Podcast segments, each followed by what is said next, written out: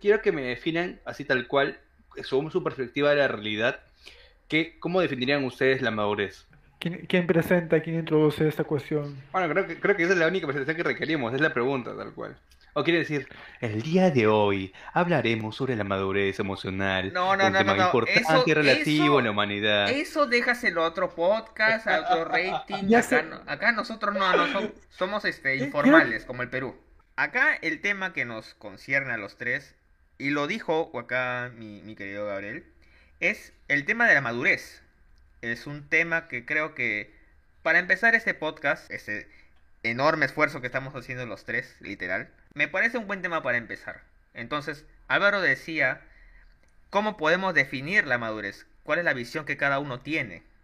De repente diferente, de repente tenemos algo en común. Es que es difícil porque creo, yo creo que, ¿cómo se llama? Yo soy muy inmaduro todavía, ¿sabes?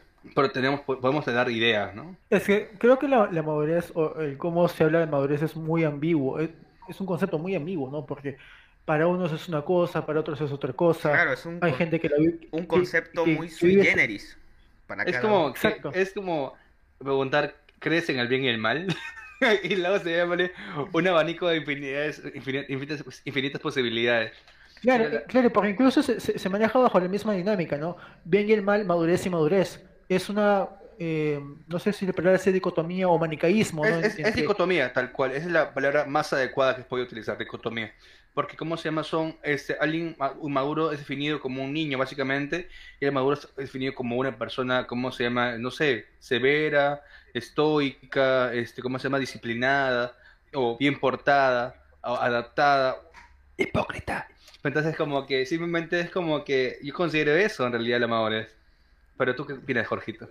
Eh, a ver, yo creo que la madurez es, es una, una forma errada de decir poner los pies en la tierra. Por ejemplo, eh, en el sentido del colegio. De repente, eh, en, en esa, en esa edad, uno no agarra ciertas responsabilidades. Que cuando ya uno va creciendo, va conociendo eh, cómo es esto que se llama vida, agarra unas responsabilidades que en ese tiempo no, no la crees tú. Es como, como, como, ¿qué te digo?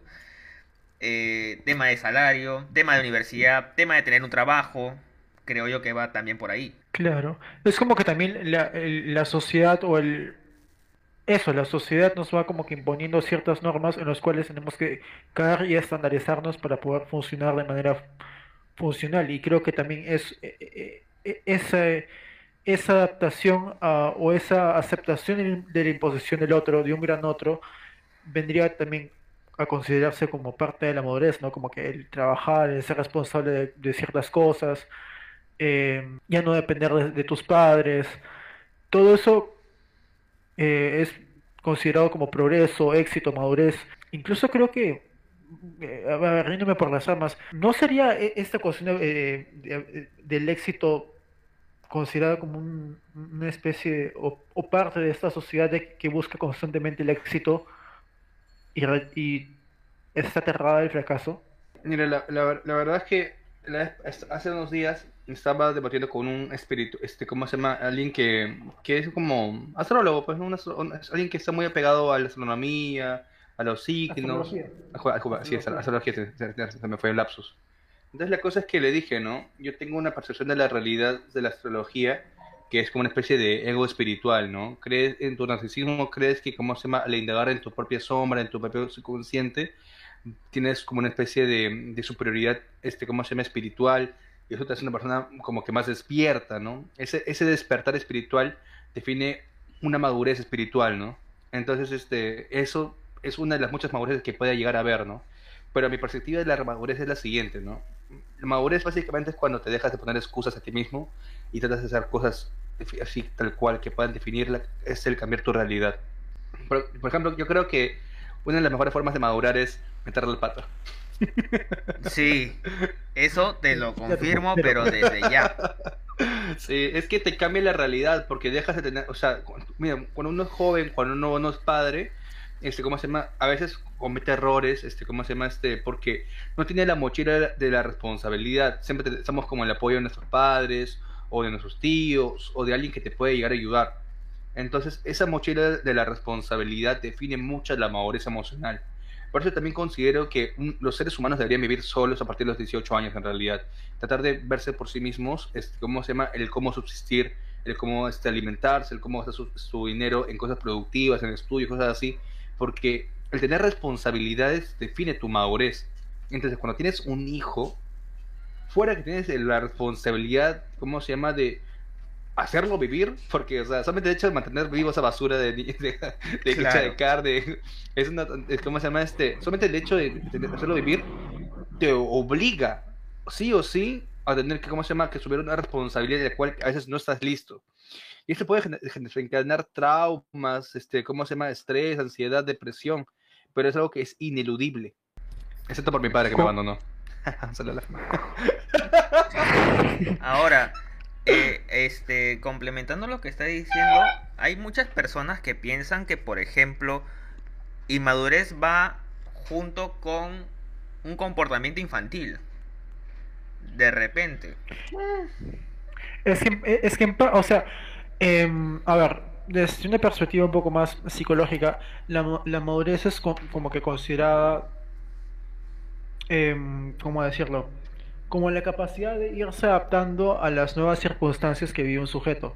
Por ejemplo, eh, al, una persona ya ir acercándose a la adultez va teniendo más recursos, ya sea recursos inconscientes, recursos conscientes, recursos yoicos o etc., con los cuales puede enfrentar eh, diversos estímulos que puedan ser eh, ya sea displacenteros o placenteros.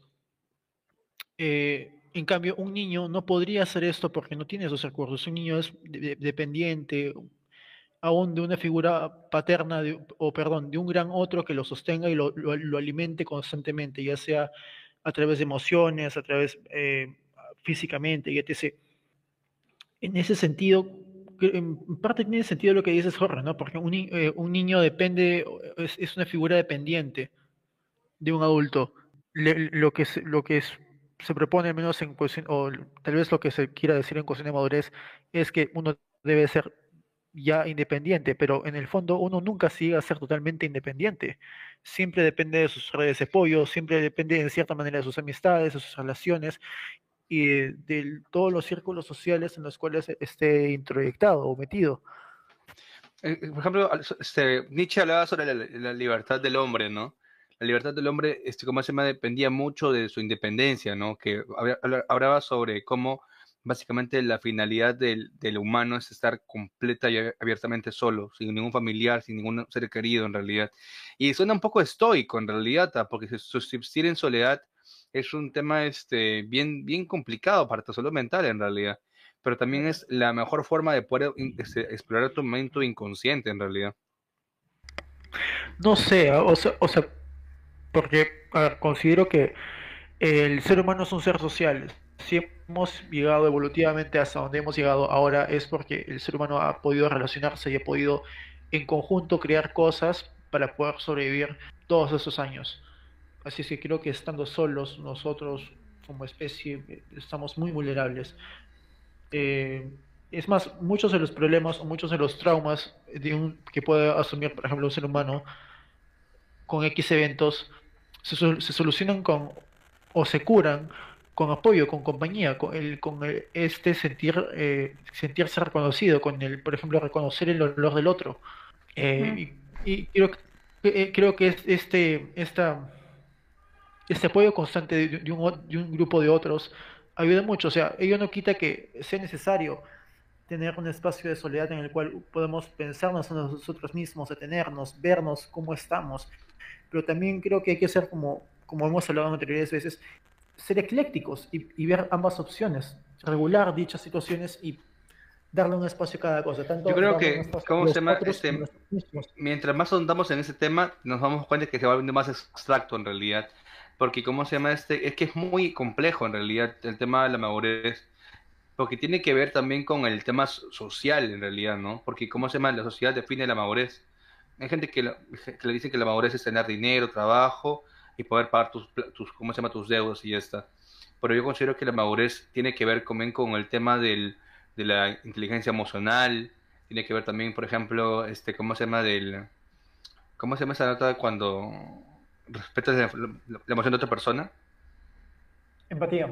No, no, no, o sea, eso es este, como que ponerme en, en los pies de alguien, pues, ¿no? Estábamos hablando sobre cómo, este, cómo de abstractos el tema de la madurez en realidad, porque tiene que ver también mucho con el tema cultural. Por ejemplo, este, mm, vamos a una tribu, una tribu de la, de la, ¿cómo se llama? De África, donde haces la madurez, el madurez tiran- tirándote de, de cómo se llama, de cómo se llama, de una torre de 15 metros a la tierra, ¿sabes? Eso es madurez para ellos. Es un, un, un- salto de riesgo. Y es bien interesante en realidad, porque ¿cómo se llama? Acá quiero eh, citar a la Biblia, ¿no? Es, ¿Cómo se llama? En Eclesiastes hay, un- hay una parte donde dice que el mundo es Hebel, ¿no? El mundo es incertidumbre, básicamente el mundo es una neblina donde, donde todo lo que pase es completa y, este, y eterna incertidumbre, ¿no? Yo, entonces yo, yo pienso que la madurez es cuando esa incertidumbre no te, no te afecta y no te paraliza, sino que fluye con la incertidumbre. Y aparte es, es por, es por situaciones, como bien habían dicho, es por situaciones y cosas que se te van yendo. Eh, por ejemplo, tú cuando tú eres eh, un menor de edad, eres una hoja en blanco, eres un ser empírico, eres una persona que va aprendiendo conforme los días. Y yo les pregunto, bajo, bajo toda la premisa que estamos hablando, ¿se consideran ustedes que tienen alguna madurez? De repente emocional o, o qué sé yo, siguiendo la línea. A ver, por mi parte yo no, no me considero una persona madura como los estándares sociales lo, lo, lo plasman o lo, o lo imponen o lo exigen, por así decirlo. Siento que me falta crecer mucho, me falta lograr muchas cosas para tal vez considerarme, considerarme maduro. Aún tengo muchísimo por aprender verdaderamente. Eh, Tú, Gabriel. ah, yo quería responder antes de, de Gabriel. Vaya, vaya, vaya, este, ¿cómo Muy se bien, llama? muy bien, muy Jorgito? bien, muy bien. Este, yo, yo tampoco me considero eh, una persona, este, madura, sobre todo a un nivel emocional. Sí yo considero que durante el trayecto de mi vida he pasado por ciertas circunstancias que para un niño o un adolescente es bien difícil y complejo. Este, entorno familiar, eh, crecimiento, colegio, pero y luego incluso después de la universidad, eh, situaciones que se dieron en el momento. Pero es algo conforme uno va avanzando. Hace tres años no teníamos ni la menor idea de cómo iba a afectar, por ejemplo, una pandemia. Y al final creo que nos cambió el chip a todos. Y creo que en base a eso, en base a esa situación, creo que al final no- nos hemos dado cuenta de que nos falta mucha madurez, sobre todo en el tema emocional. Ahora que me has mencionado lo de la pandemia, me, me he puesto a pensar en algo. ¿Qué de la madurez social? ¿Qué de, la- de la- de los recursos que, una- que un país o una nación tiene como sociedad para afrontar eventos críticos como una pandemia? Realmente el, el Perú ha demostrado ser un país totalmente inmaduro porque ha reaccionado de manera muy desalborotada, desorganizada totalmente. Como si la crisis, esta crisis generada por la pandemia ha ocasionado crisis en la Es sociedad que yo, peruana. yo creo que solamente echarle la culpa al Demos es un grave error en realidad, porque acá estamos hablando de que, como se llama, tenemos un sistema que nos tiene que organizar en realidad, ¿no? Entonces yo no diría que el Perú es el culpable, sino más bien nuestro gobierno en realidad, ¿no? Que no ha sabido No, sí. manejar la crisis sanitaria adecuadamente, que no sabía controlar las- a las masas. Entonces ese es un problema más que nada de, de gobierno. Es que el gobierno no, es- no es re- responsable to- de todo el demos. El demos es responsable del gobierno también. Es, es toda una En, cuestión en- en histórica. la democracia, yo. en, la- en- en las No, pseudodemocracias es que que, va- va- manejamos, va- yo sé lo que, o sea, creo eh, entender a dónde va Álvaro. O sea, ¿por qué, por ejemplo, en un país nórdico la situación en una pandemia se maneja mejor y no en este lado del mundo? ¿A eso vas? No te digo que necesariamente mejor, Claro, pero a eso, por- por- a, a- a lo que voy es a la gente, a la cómo se comporta, más allá del gobierno. claro, Claro. claro. O sea, voy al hecho en que, en que digamos, la ciudadanía peruana, desde sus inicios como república, nunca supo cómo organizarse adecuadamente, para, ni siquiera para ser Perú.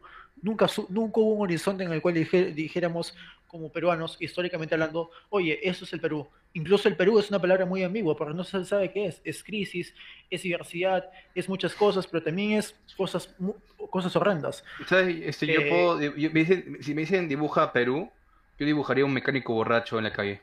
O como diría un escritor antiguo, Yo dibujaría- un, un mendigo en un, sentado en una banca de oro. Sí, exactamente. Yo Uy, qué dibujaría un, Yo dibujaría un, yo dibujaría un niño desesperado. Es que yo creo, sí, mira, el, el problema del Perú no es que soy, soy un niño desesperado en realidad, yo diría que es todo lo contrario. En el Perú se maneja mucho la cultura de la pendejada, ¿no? El, el que tiene más calle es el que gana, ¿entiendes? Y eso define a cómo se llama a los dos principales roles de toda la humanidad. Existen los perdedores y los ganadores. O en Perú, los huevones y los pendejos. Si tú eres pendejo, eres más chévere, pues, ¿no? Te llevas mejor con las personas. Pero eso lamentablemente ha definido a una, una sociedad narcisista en realidad en el Perú. Y es muy triste en realidad, eh, porque ¿cómo se llama? Yo tal cual no me siento parte de Perú. Yo también no me siento parte de ningún país en realidad, porque yo no creo en nacionalidades en realidad, ¿no?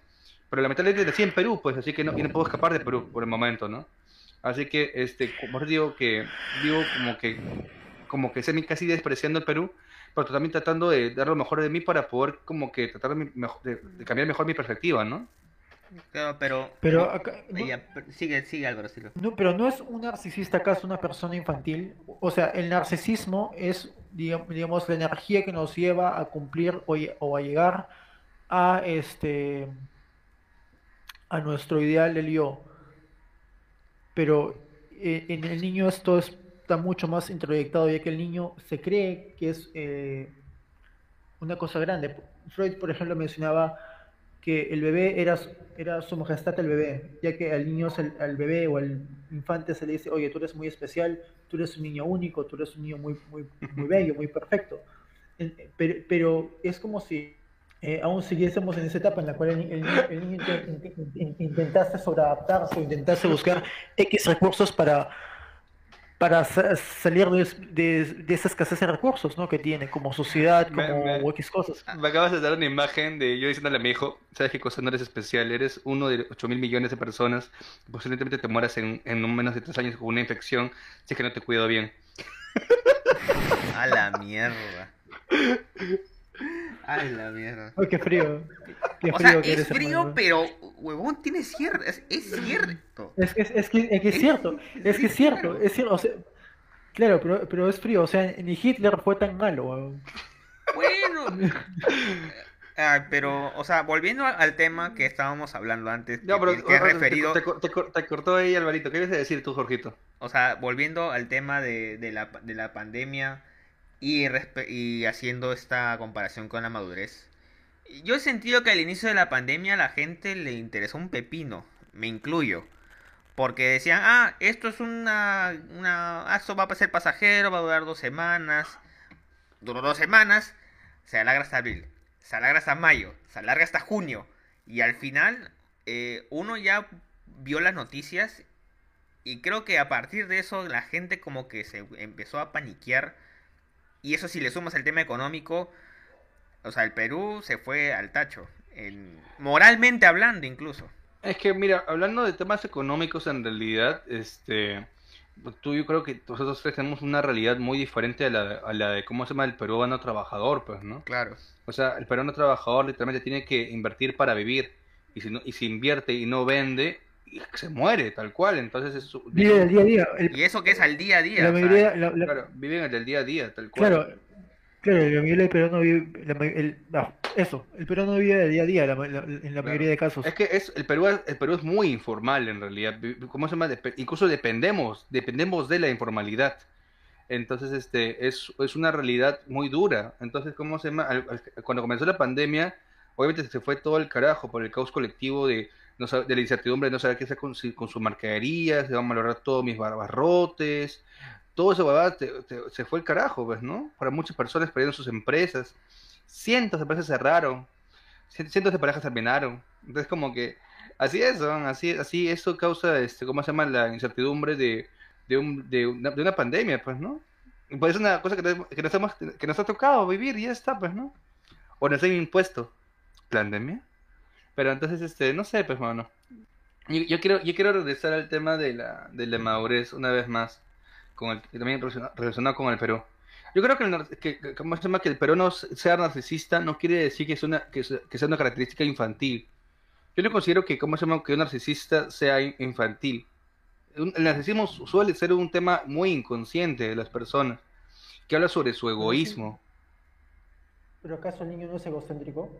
Sí, pero es como que no es como que, como se llama una persona de 30 años o 50 años, o mi vieja narcisista mi viejo narcisista sea un niño. O sea, esa persona narcisista, ¿cómo se llama? Ha tenido que tomar estas decisiones que, ¿cómo se llama? Este, han definido una realidad y una madurez que ellos han, que los define a ellos, pues, ¿no?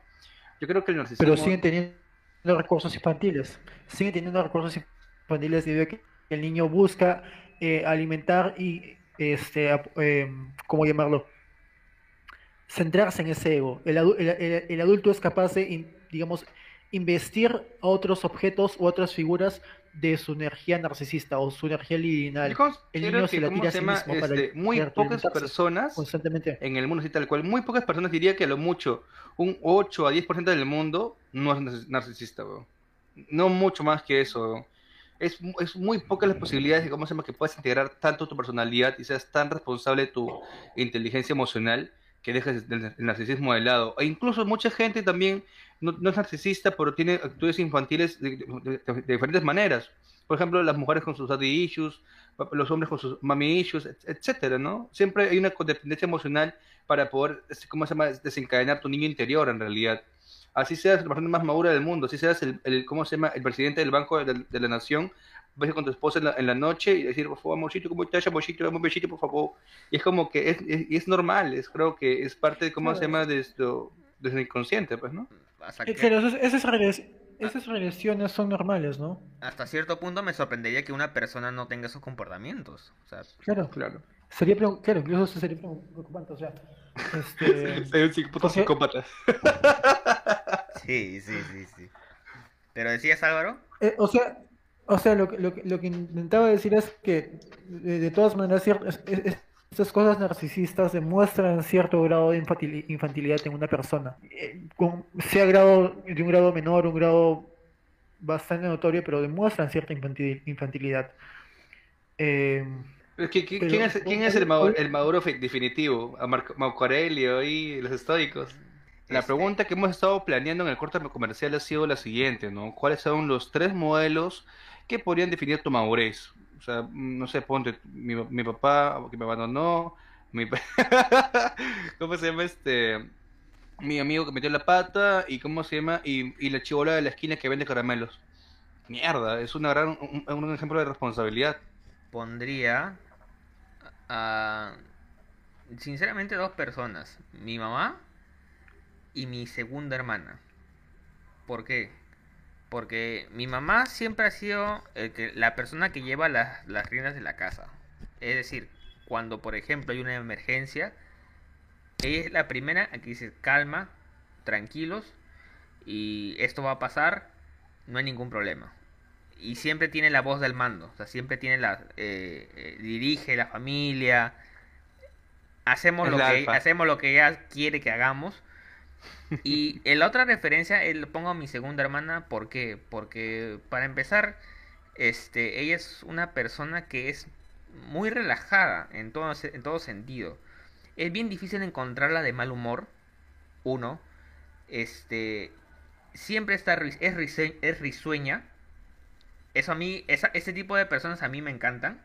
O sea, no tanto, pero, o sea, que no sea todos los días, pero sí que es bien raro que llegue amargada a mi casa. Y también que en medio de un problema, ella corta por lo sano. O sea, en vez de otras personas que toman un mundo diferente y hacen una, una cualquier cantidad de decisiones, no, ella hace lo que se tiene que hacer en el momento y le puede preguntar a otro por una sugerencia y todo, pero ella toma la decisión. Eso, lo, eso yo lo valoro en muchas personas, pero mi referencia son esas dos personas, mi hermana y mi madre. Como que valoras mucho el, como que valoras mucho el pragmatismo en las personas. Sí, a mí no me gustan que las personas hagan un, un, laberinto. O sea, detesto los grises. Quiero o que o es blanco o es negro.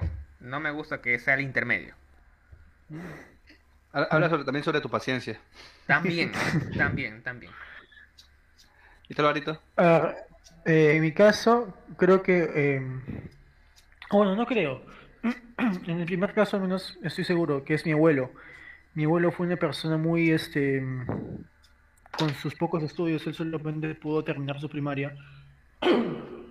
debido a que al, él ser una persona que vivía en, en, en Waikiki, es un vivía en un cerro prácticamente, no, no, tuvo mucho, mucho acceso a educación o a formación.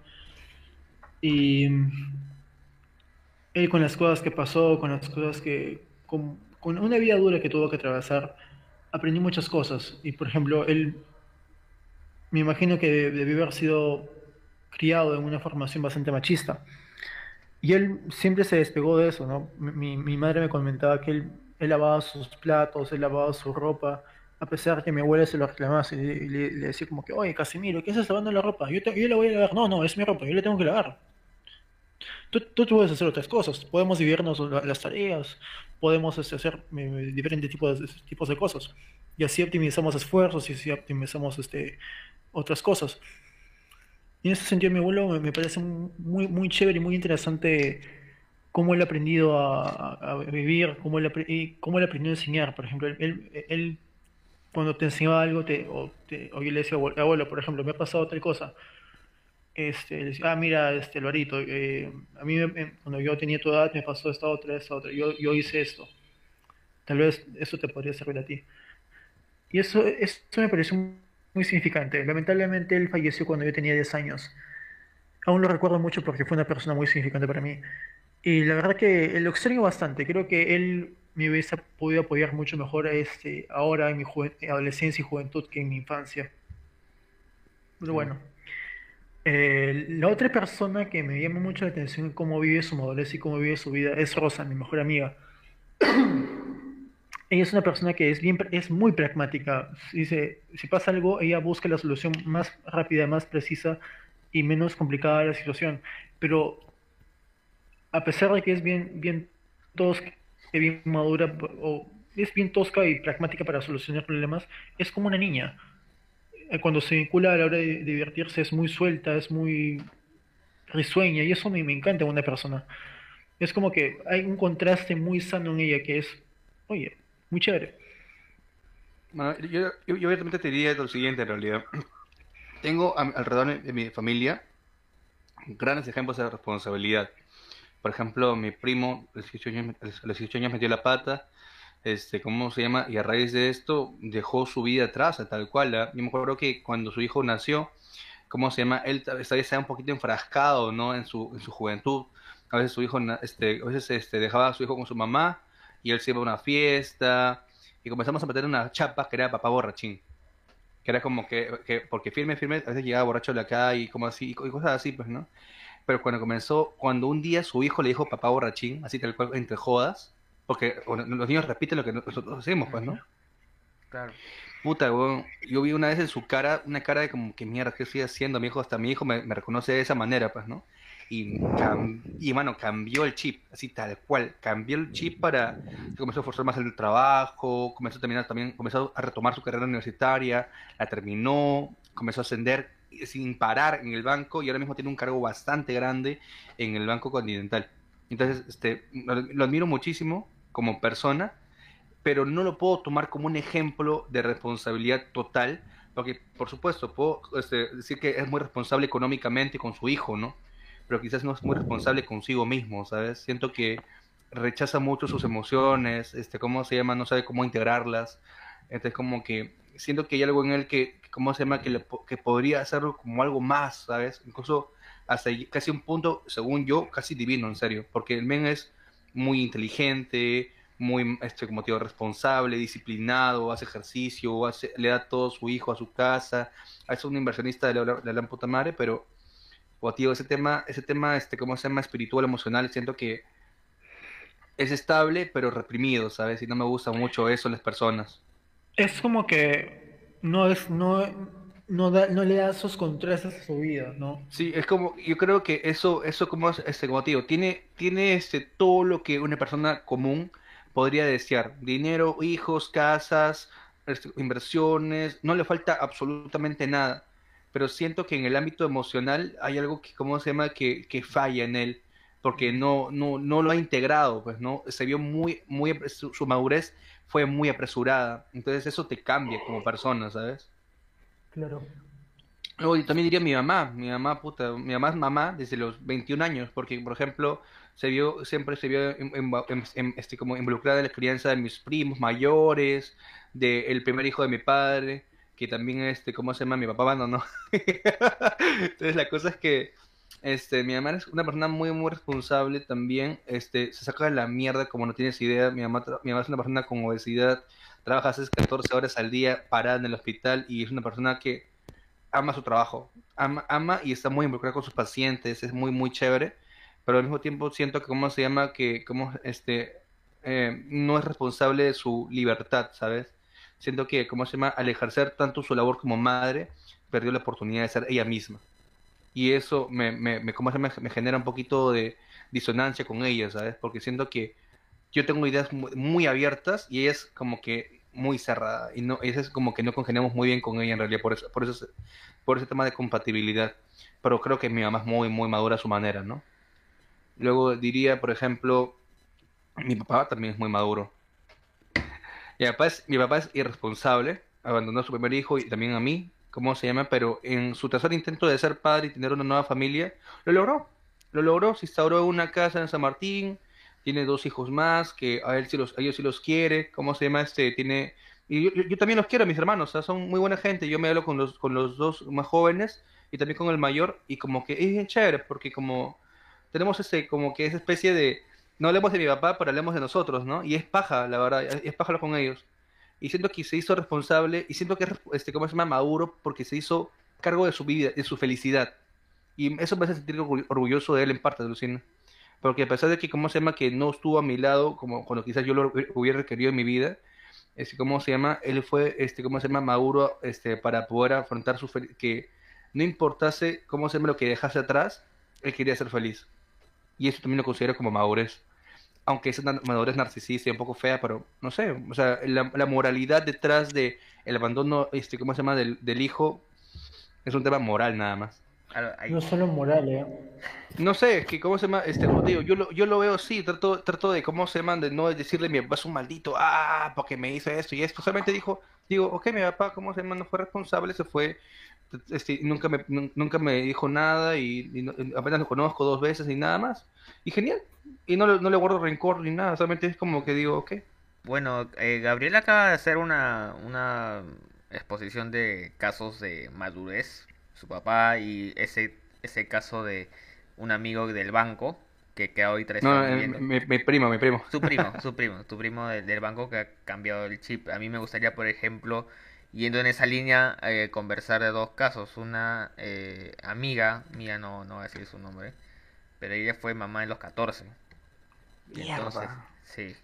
Entonces, entenderás de que eh, en el colegio fue muy complicado, se tuvo que salir eh, y ella terminó el colegio, empezó una nueva carrera en, una universidad.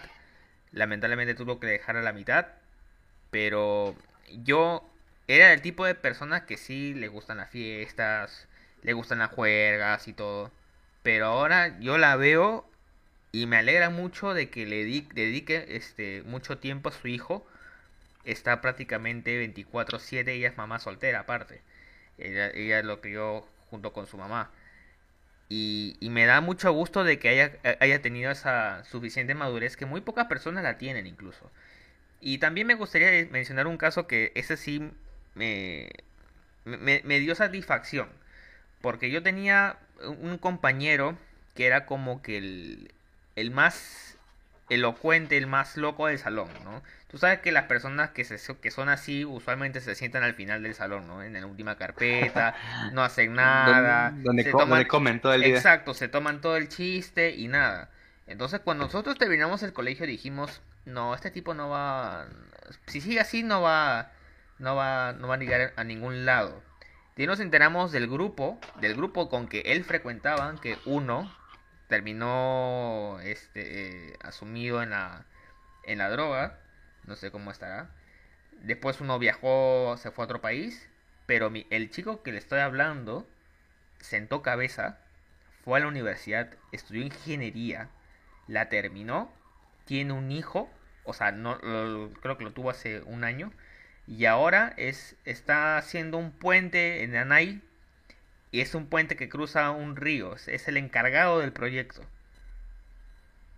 Y yo no pensé que iba, yo no pensé que iba a pasar eso, pero me han dejado boquiabierta. Y de verdad me dio mucho gusto saber que le está yendo muy bien. Sí. Qué chévere, mano, la verdad. Qué chévere. ¿Cómo se llama este? Es que en, es que en realidad ese tipo de prejuicios, creo que es una basura, la verdad. Yo tal, yo tal cual, yo, yo estoy muy en contra de, ¿cómo se llama?, de la educación este escolar parametrizada, ¿no? Que, ¿cómo llama? Porque considero que, la, que es muy importante las inteligencias múltiples, ¿no? Hay gente que es muy inteligente para la música, para la lingüística, para las matemáticas, para la física, para la memoria espacial, etcétera, ¿no? Dicho esto, en realidad, ¿cómo se llama? Que, que alguien sea, ¿cómo se llama? Un chacotero en el, colegio porque le llega el huevo al colegio, no considero que eso sea también un símbolo de, ¿cómo se llama? De, de fracaso en la vida, ¿sabes? Por ejemplo, una de mis causas era también chacoterazo en el colegio, quizás el peor de todos. ¿Cómo se llama? Se, se dedicó a las este, artes marciales mixtas y ahora mismo es el número 35 del mundo. Es el, es un, este, ganó el, ¿cómo se llama? Estuvo también participando en, en, el, en los Juegos Panamericanos, tiene también el, primer puesto de medalla de oro de taekwondo a nivel latinoamericano, este, es un capo tal cual. Es que, como te digo, ¿no? Es el, el, el, el parametrizar o hacer como un arquetipo del huevón de atrás que va a ser un drogadicto, está, está muy alejado de la realidad en realidad. Claro que de, repente a veces la gente tiene la noción, porque sí pasa, o sea, hay personas de que se quedan ahí estancadas y no avanzan nada, siguen quedándose ahí, no ven ningún progreso, y, pero de repente sale a trasluz ese tipo de personas de que sí han estado en ese sector, pero como que borrón y cuenta nueva, pues sientan cabeza y van adelante. ¿Tú sabes quiénes son el salón? ¿Cómo se llaman los que sí se quedan estancados? Generalmente, mano, los, la gente que tiene más, este, ¿cómo se llama? Este, bueno, mejores notas en realidad, son los que tienen más peso encima en realidad, mucho más responsabilidades y, tienden, tienden a, sufrir de ansiedad después. Y justo eso voy a ir en realidad. ¿Cómo se llama? Yo creo que las personas que más fallan a nivel laboral o, ¿cómo se llama? o en la vida son las personas neurodivergentes. Personas que tienen su, este, ¿cómo se llama? Este, ansiedad generalizada, bipolaridad, trastorno de déficit de atención y hiperactividad, porque son personas que no pueden, ¿cómo se llama?, vivir con, con la, este, ¿cómo se llama?, este, alineados a la normalidad. Y, entendemos normalidad no como lo sano, sino como la norma que está impuesta desde este, los estándares sociales. Eh, me, me, he quedado con dos eh, eh, conceptos que han dicho, parametrizar y clasificar. exactamente en los colegios se repite mucho de las em, sociedades em, sociedades de perdón, sociedades de obediencia, en, las cuales hay una autoridad la cual dirige a un grupo y este grupo no se mira a sí mismo, se mira a la autoridad, no son capaces de relacionarse de manera cómoda entre ellos. Y creo que e, esto, esta gente que se va al último para, para romper un poco este este status quo es, son personas que necesitan otro tipo de mecanismos para poder funcionar y, fluir de manera acorde a sus necesidades.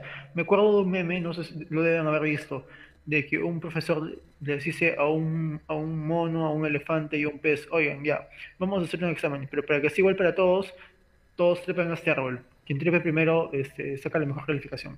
Claro, están midiendo todos no sus capacidades. Ah, ya. En, ese, sentido, eh, me han hablado que en España, o he escuchado que en España hay colegios que, que, que rompen totalmente la estructura de, la educación clásica. Es como que hay niños rondando por, por aquí por allá, jugando, pero se reúnen en grupos como para hacer actividades, hacer metas. Niños que, puede, por ejemplo, tengan este con cierta... intereses comunes. Claro, por ejemplo, tienen intereses comunes, por ejemplo, en, construir, se juntan a construir algo, tienen interés en, la música, van a hacer, hacer, algo, algo melódico, algo rítmico. A los que les guste la matemática o ese tipo de cosas, van también y se juntan. Y siempre hay profesores que están para guiarlos y acompañarlos. Y eso se puta madre, porque no los estás obligando a hacer algo. De ellos nace construir, de ellos nace producir conocimiento, producir cosas sin la necesidad que alguien te lo imponga. Y eso es muy chévere en Pero. ¿hasta, hasta qué punto eso se puede integrar a la, ¿cómo se llama? A la educación estatal, ¿sabes? Ese, es es el verdadero Ese es- problema. ese- ese es Wow, claro. se, se- se me fue la señal. Debe decir como que eso porque... tam- es- y eso tampoco, déjame terminar un toque, y eso en sí, en cierta manera no permite madurar bien porque te, tú maduras acorde a lo que te están imponiendo desde, desde arriba.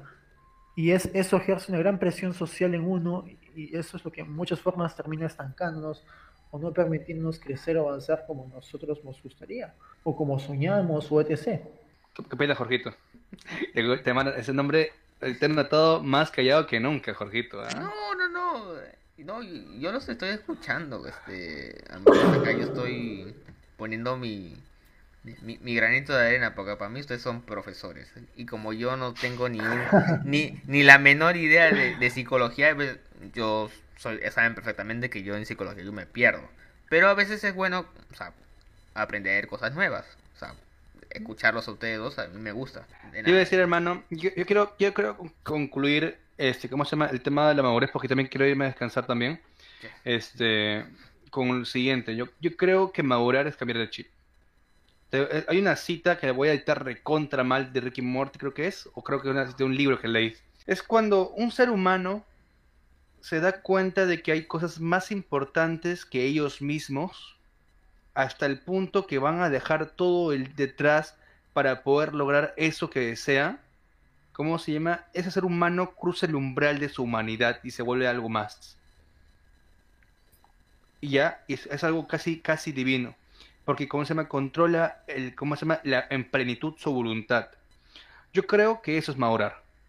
Tal cual, ¿ah? Yo, yo no digo que es, es madurar es ser Dios. Yo digo, madurar es no ponerte excusas y tener el control pleno de tu voluntad para hacer cosas que sean propositivos para tu vida. Sea Creo lo que que- sea. Creo que se parece un poco a lo, que yo decía que es madurez, ¿no? Esa capacidad humana de, de adaptarse y ser resiliente a múltiples eventos y funcionar acorde a ellos. Que estos no te dominen o no, o no, no estar en una situación de dependencia constante en la cual, oye, me ha pasado esto, ayúdame. Sino tú mismo, con tu voluntad, puedes ir y solucionarlos o apoyar a otros y etc. No sé si va, no sé si me voy a entender muy bien, pero me gusta tu idea. De repente también, eh, yo lo digo con mis propias palabras, este, madurar es, como bien decía, carajo. No sé si se escuchó el claxon. Este, ma- madurar es una, un, un giro de 180 grados, que creo que todas las personas en su mundo la van a pasar algún día. De repente a la fuerza, de repente por algún error, de repente por, qué sé yo, situaciones que se dan en el momento, pero que más allá de que sea como una situación de crisis, es una situación de aprendizaje. Es una es. situación en donde tú agarras temas y que te enseñan esas mismas a cómo cambiar, qué decir en adelante, cómo actuar. eh, no sé, es, la, es, la- es como yo lo veo. Es como lo que te dije antes, que, que es que el mundo es completa incertidumbre en realidad. El mundo, me, me- imagina, que- corres en un, un bosque en neblina, ¿de acuerdo? Y cuando estás corriendo ves a lo lejos una rama. La rama es un obstáculo. Tú puedes agacharte y esquivar la rama, golpearte contra la rama, o agarrar la rama, romperla y ahora tener un arma. ¿Entiendes? O sea, has visto tres oportunidades. Puedes escapar del problema, ¿cómo se llama? Puedes, el, el- el problema te va a vencer, o puedes enfrentar el problema y ganarlo y usarlo como incluso algo más. Porque has aprendido que esa rama puede ser también un arma para, para tu uso. Es eso la vida. La, la vida es, como te digo, ¿no? Este, en no frenarte ante las, ante las adversidades. Cuan- mientras vas a- pero también eso también infiere de que tienes que moverte constantemente, tienes que equivocarte y el equivocarte vas a madurar. Porque si te quedas constantemente en tu estado de confort, Eso te Estás decir, el cagado. estado- El estado de confort claro, claro, claro, exacto. El, el aprender te da recursos, te da recursos con los cuales uno puede ir resolviendo en N tipo de situaciones. Es, eso es básicamente. Yo creo que estoy en esa lucha en realidad, porque mi estado de confort es, es esto, o sea, mi cuarto de, de, de dos metros cuadrados con mi computadora y mi cama, ¿sabes? Y, mi, y mis guitarras. O sea, con eso yo soy feliz. Pero, o sea, tráete acá a Paris Hilton. Claro, o sea, o sea, Flaca va a decir, ¿qué es esta mierda, ¿sabes? Esto, ¿cómo, cómo un ser humano puede vivir acá, ¿sabes? Y es como que digo, ok, pero acá soy feliz, jódete. Pero, o sea, es, por eso que la, madurez es muy ambigua según por cada persona. Este, por eso te digo que tiene que ver la superación de la, incertidumbre y el dominio de, tu voluntad. Son las dos cosas, los dos pilares que te van a hacer una persona madura en realidad. Porque si no te pones excusas y, cómo se llama y cómo y, y no tienes temor a equivocarte, puedes hacer lo que tú quieras en tu vida. Puedes ser quien seas, puedes ser lo que quieras ser cuando tú quieras ser. Y eso es madurar. Muy bien, muy bien. Estas son las eh, conclusiones que hemos llegado los tres. De repente eh, hacemos esto más seguido, no sé si te sepan, pero ha sido un buen tema de conversación, de verdad. Este, como que hemos aprendido muchas cosas. Creo que es un tipo de conversación que de repente la podemos tener más adelante o profundizar. Pero toca despedirnos. De verdad, ha sido un gusto este poder participar en este podcast, de verdad.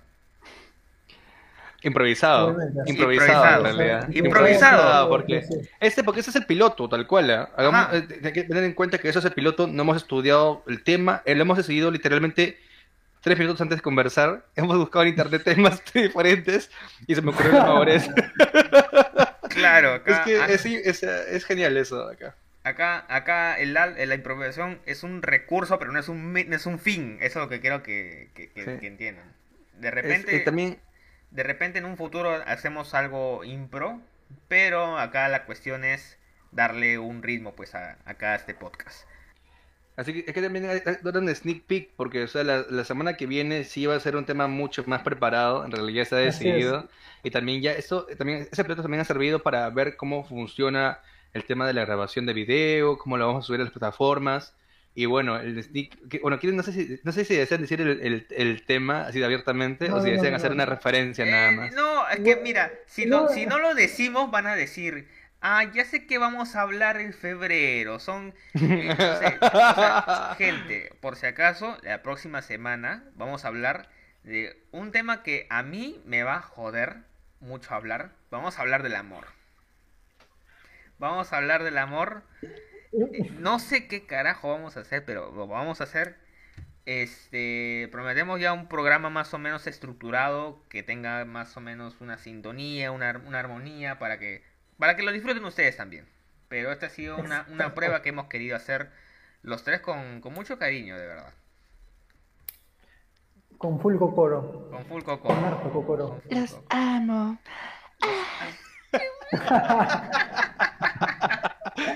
Pero bueno, pero bueno, esto posiblemente no, no digo posiblemente, esto se va a subir a, a Spotify, también se va a subir unos pequeños extractos en YouTube. Ahí si quieren aportar algo, unas sugerencias, algunos comentarios, déjenlo, no hay ningún problema. Y bueno, nos estaremos viendo en otra oportunidad. Por mi parte, este, si quieren seguir en estas redes sociales, me pueden seguir a mí como Jorgiño. Pueden acá seguir acá al señor este, Gabriel como Hindú Inconsciente, Hindú Inconsciente, perdón. No inconsciente. Y pueden seguir al señor Álvaro como... eh, carajo, se fue, no te vayas. No, no te vayas, por No favor. te vayas. Pueden seguir acá a Álvaro como Álvaro.bravo F1. Ay, puta madre, esa, este último extracto del podcast va a quedar piola con la burra que acaba de pasar, pero bueno. Nada, chicos, ha sido un gusto y esperemos encontrarnos en la próxima emisión. Así es. chicos, cuídense Nos bastante. vemos. Listo.